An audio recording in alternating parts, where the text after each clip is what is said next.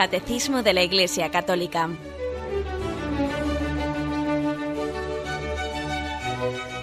Un programa dirigido por Monseñor José Ignacio Munilla, Obispo de San Sebastián.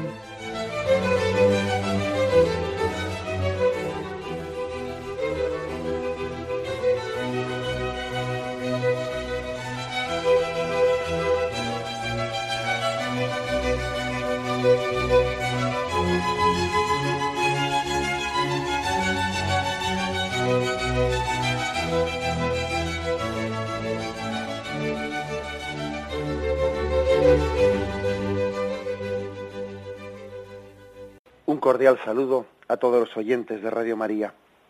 Un día más, con la gracia del Señor, proseguimos el comentario del Catecismo de nuestra Madre la Iglesia. Y nos encontramos a partir del punto 1267 en un, en un apartado que está dentro de, este, de esta explicación del sacramento del bautismo, un apartado, digo, que tiene como título Incorporados a la Iglesia, cuerpo de Cristo otra de las finalidades del sacramento del bautismo, nuestra incorporación a la Iglesia, cuerpo místico de Cristo. Leemos el primero de los puntos, este en 1267. El bautismo hace de nosotros miembros del cuerpo de Cristo. Por tanto, somos miembros los unos de los otros.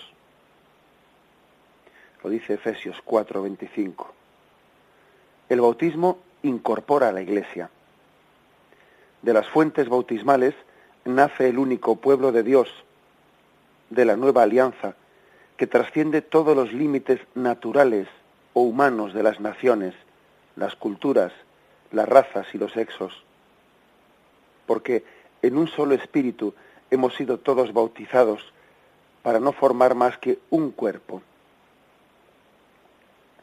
una de las finalidades, pues, del bautismo, aparte de, esa, de ese perdón de los pecados, de esa regeneración, aparte de esa elevación a una vida nueva, a una condición divina, partícipe de la condición divina, una tercera finalidad es esta, ¿no? la de la incorporación a la Iglesia, la, la de la incorporación al cuerpo de Cristo. Hay que decir que, como consecuencia consecuencia de, que el bautismo nos injerta en esa relación que tiene Jesús con el Padre, como Jesús decíamos que es hijo natural por naturaleza, ¿no? Su naturaleza es de filiación hacia Dios y nosotros, aunque sea de una manera no natural, sino adoptiva, por el bautismo estamos recibiendo también participar de esa adopción. Bien, pues si estamos, mm, si se nos ha permitido, ¿no? Por la gracia de Dios, participar de esa filiación de una manera adoptiva, ahora hay una consecuencia que se deriva de eso.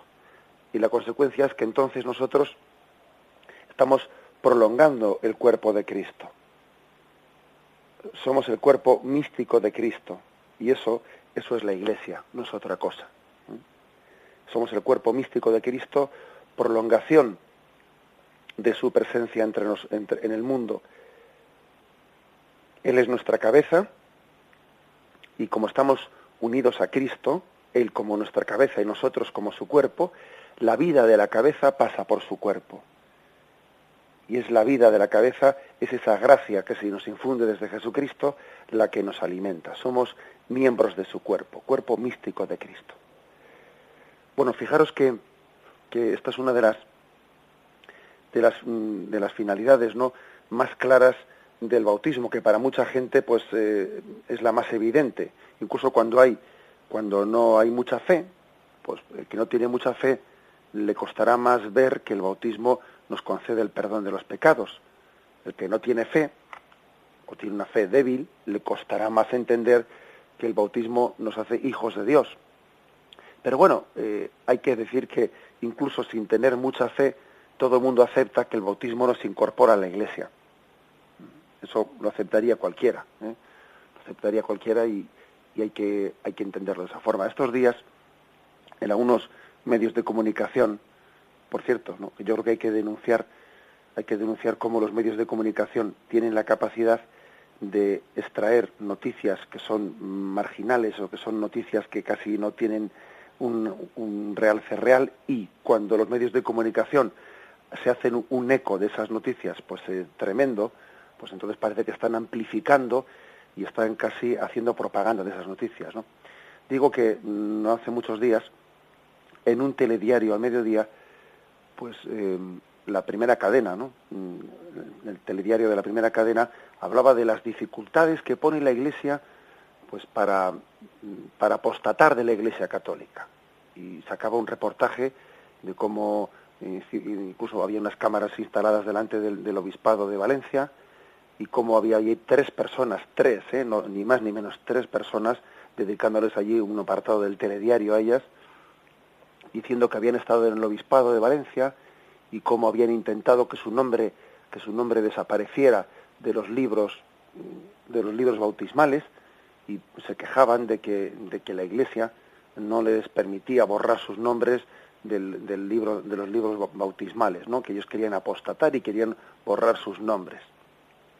Lo primero que hay que decir, pues es esto que he comentado, ¿no? que es sorprendente, vamos, sorprendente, que en un telediario de un domingo, vamos, ni más ni menos se sirva eso como noticia, ¿no? que se trata de algo marginal, que el momento que un medio de comunicación le da esa amplificación, pues es que casi lo importante de esa noticia es la intención del medio de comunicación al recogerla. O sea, eso es que la noticia es esa. La noticia es qué intención hay en un medio de comunicación pues para llegar a recoger eso como una noticia del domingo al mediodía en un telediario entre millones de personas. Porque esas tres personas han pedido, perdón, en el en el obispado que les que les quiten su nombre del bautismo del libro bautismal y el obispado dice que no se lo concede. Bueno, pero al margen de esta de esta consideración, hay que decir que es que verdaderamente em, nos cuesta entender que el bautismo no solamente es un ser miembro de una, de una sociedad, porque claro, uno es miembro de una sociedad y se da de baja. Pues esto es muy sencillo, ¿no? O sea, yo soy miembro de un club, me doy de baja, y todo club tiene que tener también la capacidad de darse de baja. Pero es que, pero es que el bautismo es mucho más. El bautismo no es darse de alta en un club, el bautismo nos hace hijos de Dios y el bautismo mm, nos ha borrado los pecados, ¿no? nos, ha, nos ha regenerado como criaturas nuevas. Y como veremos más tarde, nos ha marcado con un sello, un sello indeleble, o sea, haciéndonos hijos de Dios y miembros de su cuerpo místico. Entonces, claro, esto no es pertenecer a un club sin más. Entonces dice, a mí que me den de baja del club. Bueno, lo que podrá constar es que tú has adjurado de tu fe y que tú, eh, porque la Iglesia también tiene un registro de, pues, tiene un registro en el que recoge la voluntad de una persona de querer mm, de querer decirle no a Cristo, pero es que por mucho de que él quiera decirle no a Cristo, el, el Señor le responde, aunque tú me digas a mí que no quieres ser mi hijo, yo siempre te diré, hijo mío, yo siempre seré tu padre. ¿Eh? Es que es que es un drama, ¿no? Es un drama el que el que alguien eh, se niegue a que Dios le llame a él Padre. Hombre, tú tendrás libertad para negarte a decir soy su hijo, pero él no puede negar lo que es verdad y es que tú eres su hijo. Imaginémonos la parábola del hijo pródigo, ¿no? El hijo que marchó de casa. Y imaginémonos que no que no es el caso recogido por el Evangelio de San Lucas, ¿no? que aquel hijo, aparte de gastar el dinero, pues de mala manera, ¿no? En una vida perdida, hubiese llegado en su pecado a una soberbia de llegar a decir, y no quiero ser hijo de mi padre. Y no quiero serlo. Y no quiero que, que nadie diga que yo nací de él. Bueno, tú dirás lo que quieras, pero es que hay un hecho histórico que no puede ser borrado. ¿eh? Es que, es que aunque tú no quieras llamarle padre, él tiene todo el derecho a llamarte hijo. Como, imaginémonos, ¿no? Dos amigos que han sido amigos de toda la vida de Dios y uno al otro le niega el saludo. Pero aunque uno le niega el saludo al otro, el otro cada vez que se cruza con él siempre le saluda, le dice buenos días, aunque no tiene respuesta. Buenos días, aunque no tiene respuesta. Y así todos los días, ¿no? Y el otro se enfada porque le siga saludando. Oye, eh, perdona, tú tendrás derecho a no saludarle si quieres, pero el otro tiene derecho a decirte buenos días, ¿no? Que tú no quieres contestarle, pues no le contestes. ¿eh? Pero habéis sido amigos y tú eres el que le has retirado la amistad a él, no él a ti. Por lo tanto, aunque tú te niegues a llamarle a Dios Padre, no puedes, no tienes derecho a pedirle a Dios que te siga llamando hijo, aunque tú no te sientas hijo de la Iglesia, tú no tienes derecho a pedirle a la Iglesia que te, que te sienta como hijo. Entonces, bueno, esto es, un, si queréis, una pequeña aplicación, ¿no? Una aplicación concreta a nuestros días de algo, algo que está ocurriendo. El, el bautismo nos incorpora a la Iglesia, pero no en el sentido de hacernos miembros de un club, del que me doy de, alta y de baja, no, es que eso es una, una visión, yo entiendo que mucha gente lo, a falta de fe lo puede ver así, pero en el fondo es no entender nada, es no entender que hay una incorporación al cuerpo místico de Cristo. Y que la Iglesia, la Iglesia que es madre, y participa también de esa paternidad divina y de esa maternidad también de María, la Iglesia pues no puede decir, ala, pues yo dejo, dejo de considerar a este como hijo, pues eh, paso de él. Como él dice que ya no quiere ser hijo mío, pues yo tampoco soy madre suya. Pues no, la Iglesia no puede, no puede renunciar a ser madre. Y se podrá respetar el, pues una voluntad eh, que esa persona diga que en este momento, en este momento ella no, de acuerdo, pues podrá eh, hacer incluso un registro en el que diga esta persona ha dicho que no quiere ser bien, pero, pero yo lo que estoy haciendo es no decir que, que no es hijo para mí, sino estoy únicamente recogiendo que en este momento esta persona dice eso y luego y yo veremos a ver qué dice dentro de año y medio. O sea, lo que está claro es que yo no puedo dejar de ser madre porque es que lo soy, porque lo llevo las entrañas, porque el nombre de esa persona está escrito en la palma de, la mano de Dios, como dice la Sagrada Escritura. Su nombre está, tu nombre está escrito en la palma de mi mano, en una, en una metáfora hermosa. Y si está escrito en la palma de la mano de Dios ese nombre, pues no puede ser borrado. Y, y si está escrito en la palma de la mano de Dios, está escrito en el corazón de la Iglesia. Es más, en cierto sentido, una madre se vuelca más sobre los hijos más necesitados, sobre los hijos más díscolos, se vuelca más. Con lo cual, pues nadie le puede decir a la iglesia, mm, oiga, usted no rece por mí.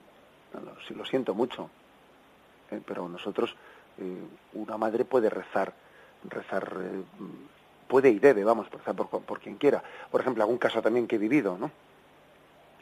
Em, una persona, una persona bautizada fallece, y ha sido alguien que se ha alejado del cristianismo y que incluso ha querido, ser un apóstata, ¿no? Y, entonces dice en su voluntad, y no quiero que me hagan funeral. Familia, la familia eh, respetará esa voluntad y porque un funeral también es un acto eh, público en el que toda la asamblea cristiana da, dice adiós a uno de sus miembros. Bien, no haremos un funeral, pero ¿quién le puede prohibir a la Iglesia y a su familia el rezar por esa persona. ¿Quién le puede prohibir aplicar una misa por su eterno descanso, aunque no le llamemos funeral? O sea, ¿quién le puede prohibir? Que se nos va a prohibir hasta rezar por alguien. Se nos va a prohibir desearle el bien. Por lo tanto, caigamos en cuenta de que, pues de que hay una función materna, una maternidad en la Iglesia que nunca, que nunca puede pues olvidarse. una madre no puede dejar de ser madre. No, le puede decir a una madre, ala, olvídate de tu hijo, venga, que tienes más. Consúlate con los otros y olvídate de este. Eso a una madre no se le puede decir. Es más, la madre estará especialmente pensando en ese. Bien, eh, insisto, por lo tanto, hemos sido eh, todos, ¿no? Pues engendrados en esa, incorporados al cuerpo místico de Cristo que es la Iglesia y la Iglesia pues ejerce esa maternidad con nosotros. gracias a que por el Espíritu hemos sido incorporados al cuerpo místico de Cristo, nosotros estamos eh, recibiendo, participando de esa paternidad de Dios, de esa maternidad de Dios que también que a través de la Iglesia y teniendo como tipo a la Virgen María, pues nos cuida y, hace de nosotros pues sus hijos predilectos, ¿eh? recibiendo toda la ternura y el amor de Dios a través de, de la Iglesia, cuerpo místico de Cristo. Lo meditamos brevemente y vamos a continuar.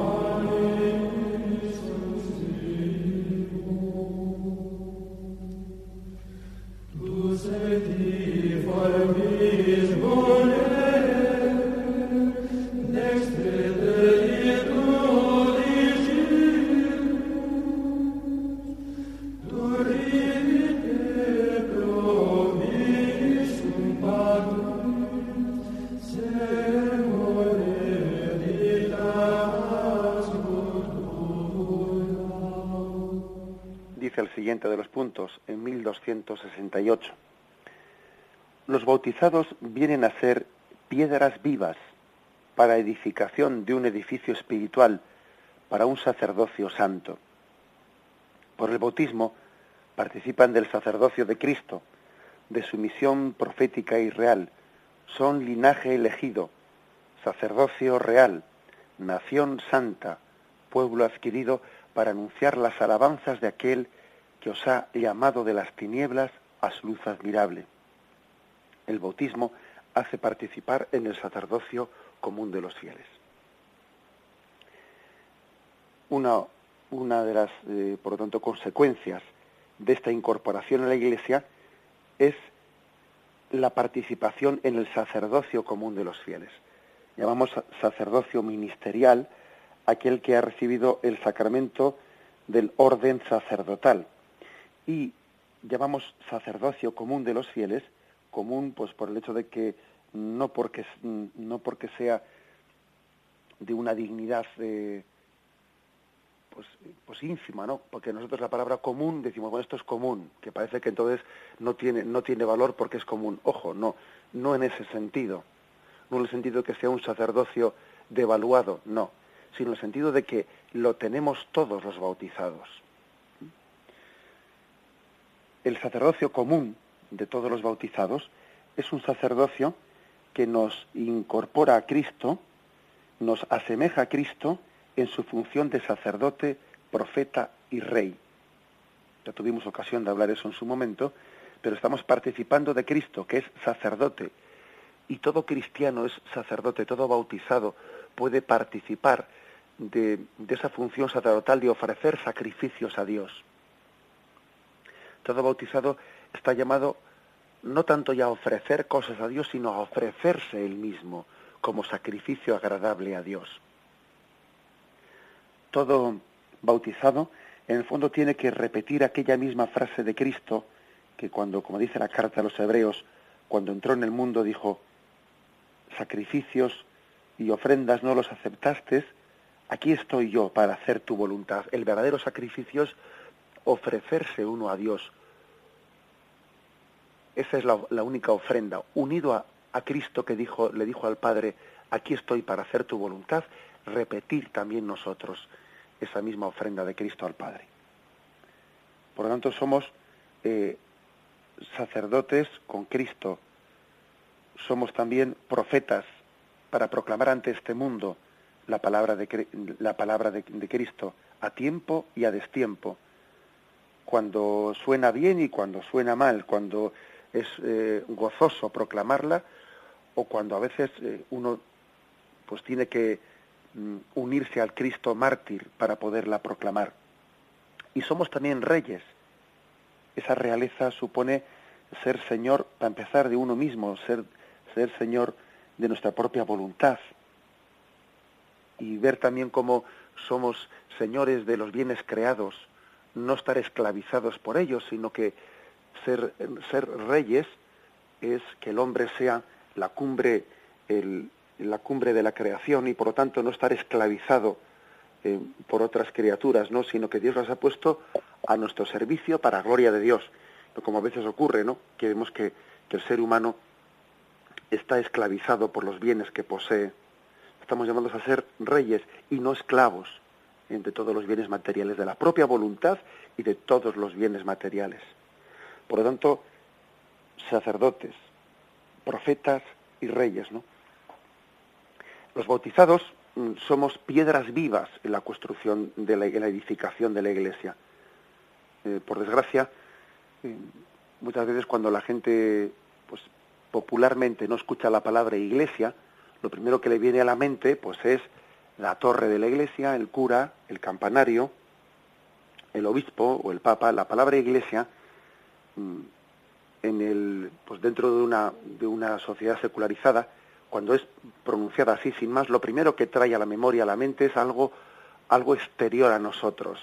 Y eso es un gran error. La iglesia, la iglesia no es algo que esté fuera de ti. Mm, la iglesia, la iglesia forma, está formada por piedras vivas y tú eres una piedra viva en esa construcción del templo de Dios. Es un, tenemos que purificar muchas cosas cuando vemos a la iglesia como algo exterior a nosotros. Y cuando alguien, cuando los cristianos hablamos de la iglesia y lo que la iglesia debería de hacer y lo que la iglesia debería de cambiar, siempre estamos hablando en unos términos como si yo estuviese fuera de ella. Pero bueno, pero ¿cómo, cómo, cómo podemos hablar así? ¿Mm? Lo que la Iglesia debería de hacer, ¿no? En vez de lo que deberíamos de hacer, lo que yo debería de, no, pues eso es un, eso es una, un gol que nos han colado, ¿no? Un gol que esta, que esta secularización nos ha metido o que nosotros nos hemos permitido meter en propia puerta. ¿Mm? Hay veces que se nos, se nos ha colado una mentalidad secularizada por debajo de la puerta y nosotros ni nos hemos enterado. Lo gordo no es que nos hayan metido un gol. Lo gordo es que encima tú te piensas que se lo has metido al enemigo cuando te lo han metido a ti. Y tú eres inconsciente de ello. La iglesia no es algo que esté fuera de ti, distinto a ti mismo. Tú eres, tú eres una piedra viva, una piedra viva en esa construcción de la iglesia. Y el Señor, y el Señor está echando en falta eh, tu, presencia, tu, tu contribución viva a esa construcción del cuerpo místico que es la Iglesia, en la medida en que estés ausente de ello. Por lo tanto, eh, este, este punto de catecismo insiste en el edificio espiritual que es la Iglesia. Hay un edificio espiritual. ¿eh? Y, y, bueno, acordaros de cómo cuando San Francisco de Asís recibió aquella llamada del Señor, Francisco, construye mi iglesia y él en un primer momento se pone a reconstruir aquella ermita que tenía junto a sí, ¿no? Y luego poco a poco fue, fue cayendo en cuenta de que el Señor le estaba pidiendo no ya reconstruir unos muros, sino que Francisco mismo fuese la piedra viva en una reforma de la Iglesia, ¿no? En una purificación de la Iglesia, porque los santos son los eternos reformadores, que están volviendo continuamente limpiando, limpiando la cara de nuestra Iglesia. Fijaros cómo de vez en cuando, eh, cuando los edificios eh, antiguos de la iglesia se, se hace una en nuestras catedrales se les hace pues una reforma no para, para limpiar la piedra. Y se montan unos andamios encima de la enfrente de la catedral y se limpia la piedra etcétera y, coge su, su resplandor primero. Eso es lo que hacen los santos. Los santos lo que hacen es eh, reformar con su santidad la iglesia desde dentro mm, desde dentro y están embelleciendo el rostro de la iglesia que con el paso de los años pues como le pasa también a la piedra pues es el propio el propio el pecado de los miembros de los miembros que formamos la iglesia pues ha ido ha ido envejeciendo ese rostro, ¿no? Y vienen los santos y entonces vuelven a embellecer la iglesia, vuelven a, descubrir su rostro primero, como hacemos con, eh, con las catedrales, que las renovamos y las ponemos en toda su belleza. Eso hacen los santos con la iglesia, porque ellos siendo piedras vivas están rejuveneciendo, rejuveneciendo su rostro, embelleciéndolo en la medida en que es un fiel reflejo del Cristo que vive en la iglesia, que está identificado con ella. El punto 1269. Damos un paso más. Dice así. Hecho miembro de la Iglesia, el bautizado ya no se pertenece a sí mismo, sino al que murió y resucitó por nosotros. Dice aquí, vamos a ver estos dos textos. ¿O no sabéis que vuestro cuerpo es santuario del Espíritu Santo que está en vosotros y que no os pertenecéis. Porque el amor de Cristo nos, apremia al pensar que si uno murió por todos, todos por tanto murieron. Y murió por todos para que ya no vivan para sí, sino para, sino para aquel que murió y resucitó por nosotros. Es decir, que en la medida que somos hechos miembros de la Iglesia, Mm, dice aquí, ya no nos pertenecemos a nosotros mismos. ¿Qué quiere decir? Que el horizonte de nuestra vida es mucho más amplio. O sea, que no, no somos como aquellos que únicamente piensan en yo, mí, me, conmigo. Aquellos cuya, cuyas preocupaciones comienzan y terminan en sí mismos. Aquellos que únicamente se miran al propio ombligo, ¿no? Y buscan una calidad de vida en estar cómodos y olvidarse de los demás, ¿no? El aquel que es miembro vivo de la Iglesia ya no se pertenece a sí mismo y hace suyos todos los gozos y los sufrimientos del cuerpo místico de Cristo que es la Iglesia. Su horizonte es ese, es así de amplio. Esto creo que es, muy importante, es decir, sentir con la Iglesia, sentir con el cuerpo místico de Cristo y hacer suyos sus, sus gozos, sus sufrimientos. A eso, a eso mm, se refiere ese ya, ya nos pertenecéis. Es decir, tus horizontes son mucho más amplios. Continúa este punto del catecismo. Por tanto, está llamado a someterse a los demás, a servirles en la comunión de la Iglesia y a ser obediente y dócil a los pastores de la Iglesia y a considerarlos con respeto, con respeto y afecto. Aquí se nos ofrece una serie de textos que vamos a ir leyendo. Por tanto, está llamado a someterse a los demás. Dice Efesios 5, 21. Sed sumisos los unos a los otros en el temor de Cristo. Porque es así, porque en la Iglesia somos unos servidores de los otros. Una de las cosas que más me, impresiona a mí de, ese texto de Caín y Abel, eh, cuando Caín ha matado a Abel y se esconde, y Yahvé le llama y le dice, Caín, ¿dónde está, dónde está Abel? ¿Dónde está tu hermano Abel? Y el otro le, le, responde, ¿acaso soy yo el guardián de mi hermano? Pues claro que lo eres, Caín. Claro que eres el guardián de tu hermano. Estás llamado, estás llamado a unir su vida, tu vida a la suya, y su vida a la tuya. ¿eh? Por eso dice, sed sumisos los unos a los otros en el temor de Cristo en el, dentro de, de, nuestro, de nuestra iglesia existe también una obediencia mutua. Decía en San Ignacio de Loyola que hay niveles en la obediencia, ¿no? Y uno es obedecer a nuestro superior, pero también existe una obediencia a aquel que no que aunque no sea superior en jerarquía, pues como miembro del cuerpo de Cristo es como si fuese mi superior, incluso una obediencia al inferior. Es decir, la obediencia es la actitud humilde de servicio. Cristo está, entre comillas, obedeciendo, ¿eh? obedeciendo también a, sus apóstoles cuando se pone de rodillas delante de ellos y les limpia, les limpia los pies. Está obedeciendo, obedeciendo al imperativo de la caridad, al imperativo de la caridad. Pues porque mandar es servir, y nos apremia el amor de Cristo para ser servidores de nuestros hermanos, para ponernos de rodillas ante ellos y limpiarle los pies. Someteros unos a otros, servir unos a otros. Se nos ofrece también otro texto, 1 Corintios 16, versículo de 15 al 16. Hacedlo todo con amor.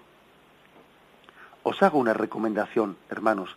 Sabéis que la familia de Estefanas son las primicias de Acaya y se han puesto al servicio de los santos. También vosotros mostraos sumisos a ellos y a todo aquel que con ellos trabaja y se afana.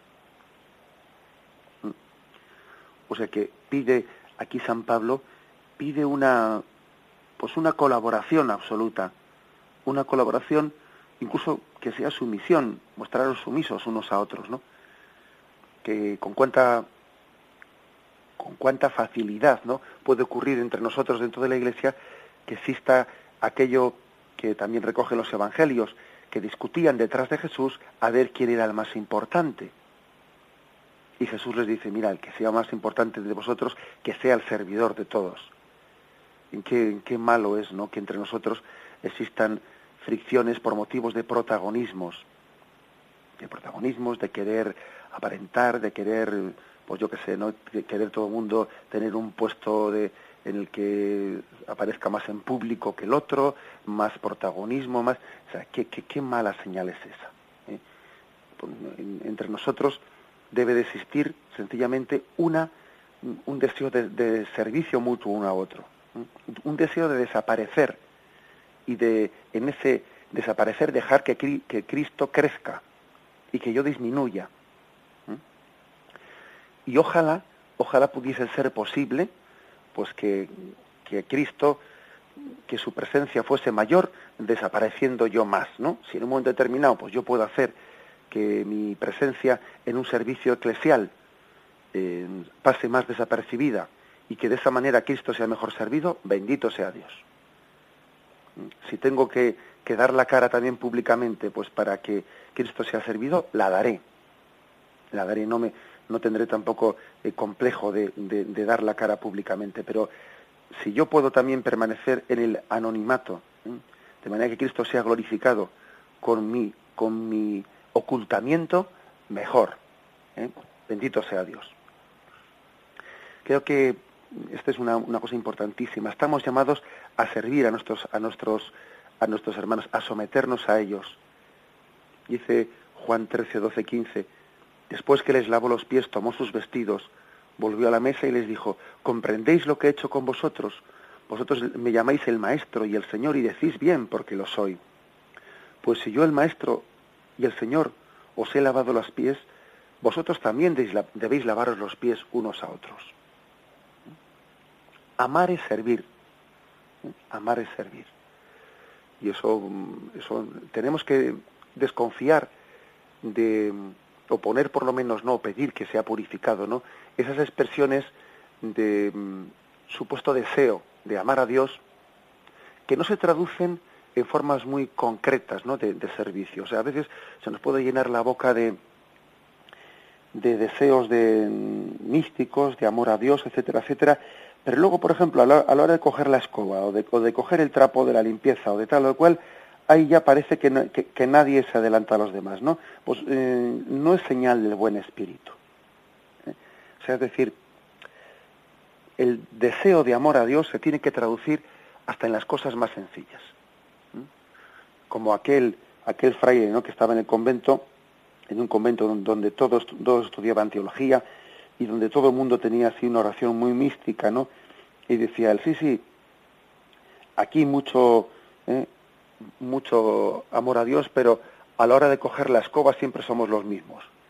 Bueno, pues un poco dicho en broma, ¿no? Pero, pero es cierto de que el, el verdadero, uno de los verdaderos signos ¿no? de que el amor a Dios es verdadero es que se traduzca en una actitud de servicio humilde, humilde, humilde y abajada, ¿eh? con deseo de desaparecer uno mismo, de ser obediente y dócil. ¿eh?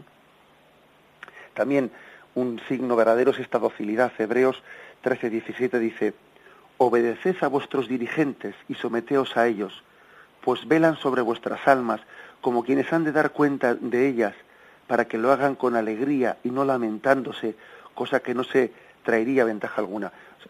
uno de los signos es, es la humildad, es la obediencia. ¿eh?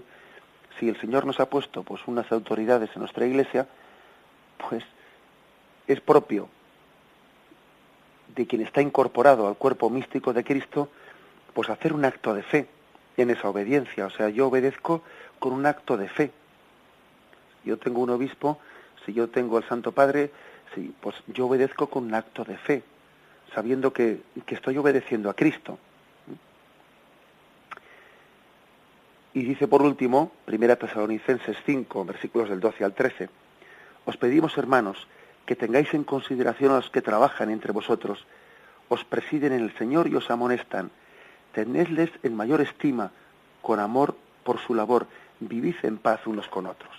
O sea que aquí se está insistiendo una y otra vez en esa humildad, en, la vivencia, en cómo vivir dentro del cuerpo místico que es la Iglesia. Humildad, obediencia, pero al mismo tiempo una obediencia pues no, pasiva, ¿no? sino activa en el servicio, activa en, en, entregarse mutuamente unos a otros por el amor. Es más que lo hemos, lo hemos dicho, pero lo insistimos, que en, la, en nuestra iglesia de Dios, en esta iglesia de Cristo, cuerpo místico suyo, la palabra jerarquía no es otra cosa que servicio, servicio. Y lo hemos visto en los, en los papas santos que Dios, que Dios ha puesto en, en este siglo XX que ha terminado, ¿no? Eh, lo hemos visto también en el Papa actual, cómo el Papa es el siervo de los siervos. El Papa no es dueño, no se pertenece a sí mismo, es esclavo de la palabra de Dios ni, es dueño de su tiempo, ni es dueño de su vida, de su salud. Eh, bueno, pues hasta el punto de que a veces algunos se escandalizan de cómo eh, se escandalizaron con Juan Pablo II de cómo una persona puede consumirse sus fuerzas y sus energías, ¿no?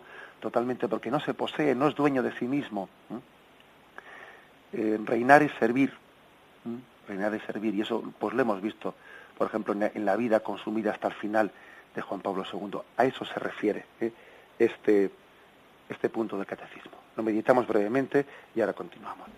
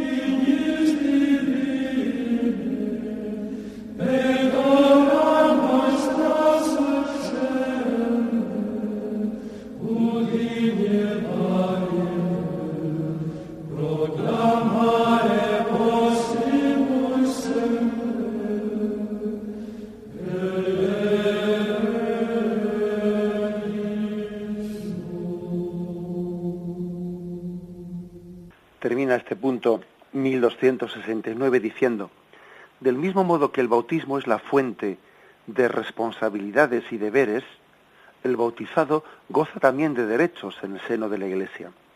Recibir los sacramentos, ser alimentado con la palabra de Dios y ser sostenido por los otros auxilios espirituales de la Iglesia.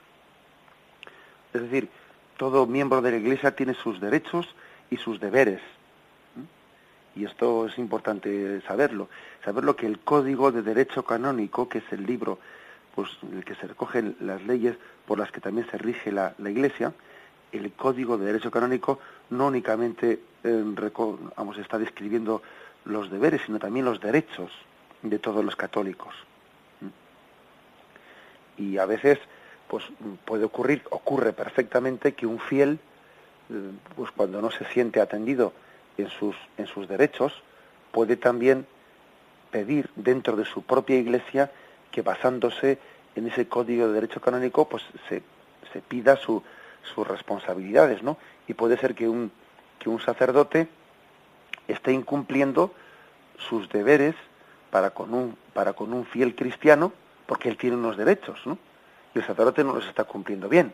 Y lo mismo pasa entre el sacerdote y el obispo, o dentro del colegio episcopal, es decir, el código de derecho canónico recoge los derechos y deberes, porque, porque es así, porque todos tenemos derechos y deberes. Y, no se puede tener una cosa sin la otra, no se puede tener derechos sin deberes, ¿eh? ni tampoco deberes sin derechos. ¿eh? El, como digo, pues, el código de derecho canónico es eh, pues la regulación de la Iglesia pues que está recogiendo recogiendo ese, esa descripción mm, de, de derechos y deberes que principalmente, en nuestro caso, en el caso de, los, mm, de todos los bautizados, eh, el, principal derecho es el de ser alimentados eh, con la palabra de Dios y recibir los auxilios espirituales de la Iglesia y recibirlos convenientemente, adecuadamente. Un fiel cristiano tiene derecho a esperar de su propia iglesia, de la iglesia de la cual él, es miembro, que sea bien alimentado, que sea bien sostenido. Y la iglesia también tiene derecho a esperar de él, él tiene el deber pues de participar ¿no? en esa obra en la cual él es miembro vivo. Lo que está claro es que lo importante es que no nos sintamos clientes de la iglesia, sino miembros vivos. Porque claro, cuando uno únicamente habla de, en estos términos de derechos y de deberes, hablar fríamente de eso parece que uno es cliente. No, nosotros no somos clientes de la Iglesia, somos miembros vivos de ella, somos militantes. Ahora, es verdad que un militante, que alguien que es miembro vivo también tiene derechos y deberes, ¿eh? pero igual hay que purificar un poco esa...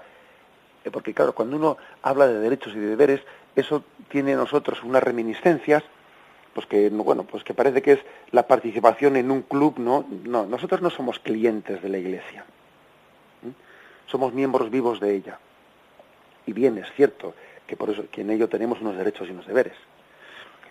El último de los puntos en 1270 los bautizados por su nuevo nacimiento como hijos de Dios están obligados a confesar delante de los hombres la fe que recibieron de Dios por medio de la iglesia y de participar en la actividad apostólica y misionera del pueblo de Dios.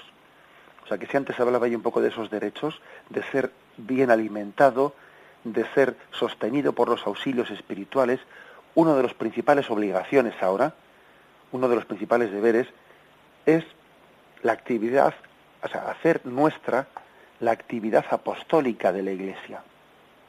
¿Mm? Participar de la actividad apostólica y misionera entenderla como mía, mía. Entender que un misionero que está en primer lugar, en primera línea de evangelización, pues soy yo quien está presente en ese, en ese hombre, en esa vocación. De esa vocación participo yo. Ese hombre me representa a mí. Y lógicamente yo, aunque no sea en esa primera línea de evangelización, pues, pues en, en un lugar de misión, yo también en este lugar, en la retaguardia, en la situación en la que Dios me ha, me ha, me ha puesto, yo estoy también viviendo y teniendo pues una obligación de participar de esa actividad apostólica y misionera del pueblo de Dios. ¿eh? O sea que, como digo, existen derechos y, deberes. Y la, el principal derecho, el ser alimentado adecuadamente por, por la palabra de Dios ¿no? y la gracia de, de Cristo a través de la Iglesia. El principal deber, ser miembro vivo de la Iglesia, partícipe de la actividad apostólica y misionera. Ese es el principal deber que tenemos todos. Bien, dejamos aquí la explicación de estos puntos, estos cuatro puntos que tienen eh, como título Incorporación a la Iglesia. Bien, me despido con la bendición de Dios Todopoderoso. Padre, Hijo y Espíritu Santo, descienda sobre vosotros.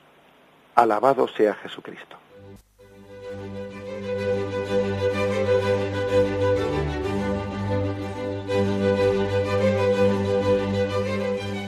Finaliza el Catecismo de la Iglesia Católica, un programa dirigido por Monseñor José Ignacio Munilla, obispo de San Sebastián.